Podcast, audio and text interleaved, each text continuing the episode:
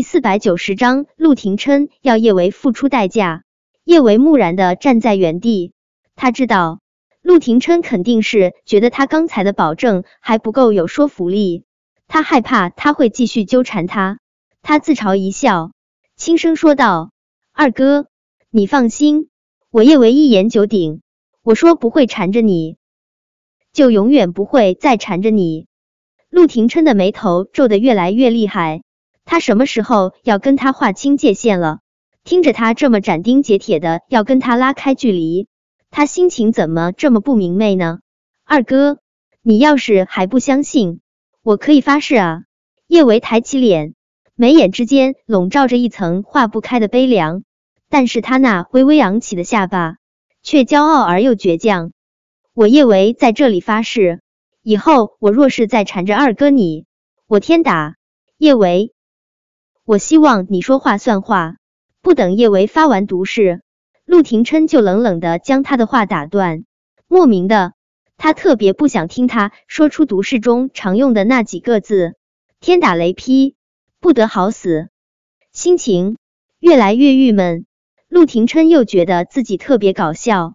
他曾经缠着自己，只是因为把他当成了他弟弟的替身，现在他懒得把他当成是替身了。想要把他一脚踹开了，他这个替身难不成还得失落许多天？去他的失落！陆廷琛凉笑一声，冷凛的声音之中如同扎满了冰锥。若你再缠着我不放，我定会让你付出代价。听了陆廷琛这话，叶维唇角嘲讽的味道更加浓重，他眸光深深的看着陆廷琛，忽而放肆大笑，他笑得特别特别厉害。笑的眼泪都飞出来了，许久许久之后，他才止住笑。他傲娇的开去眼角的湿润，一字一句说道：“二哥，你还真是多虑了。若你是我男人，我自然会缠着你。现在我连替身都不想让你做了，我还缠着你做什么？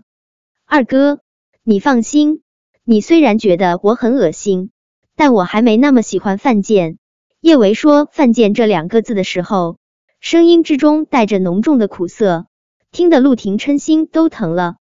可叶维口中的“替身”二字太刺耳，他懒得去深究他的心为什么在面对叶维的时候总是会变得这么奇怪。他凉凉的扫了叶维一眼，声音一如往昔一般带着刺：“嗯，但愿你说到做到，别再继续恶心我。”说完这话。陆廷琛冷冷的将叶维的手腕放开，转身，头也不回离去。叶维站在原地，却如同失了魂儿。陆廷琛都已经进入别墅里面了，他还如同石化一般站在原地，仿佛过了一个世纪那般漫长的时间。他才轻轻扯了下唇，别再继续恶心他了呢。他想，他会努力做到如他所愿，虽然他会心如刀绞。生不如死。叶维酒品太差，他平时几乎是不敢喝酒的。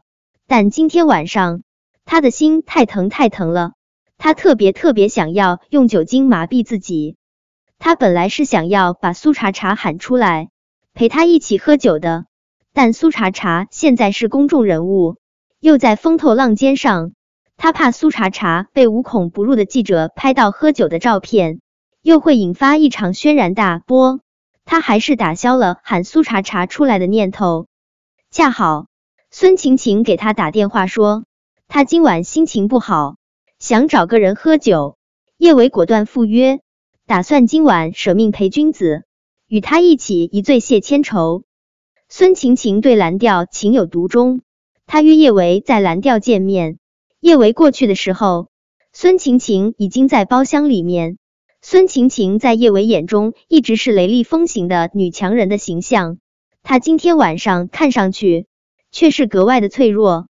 孙晴晴已经喝了不少酒，一副醉醺醺的模样。她一看到叶维，就哇的一声大哭了出来。叶维还是第一次看到孙晴晴这么失态，他不由得有些不知所措。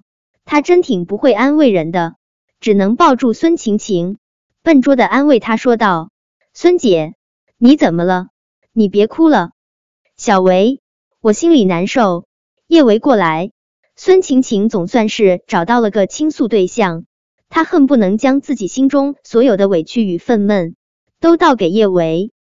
孙姐，一切都会好起来的，你别总往坏处想。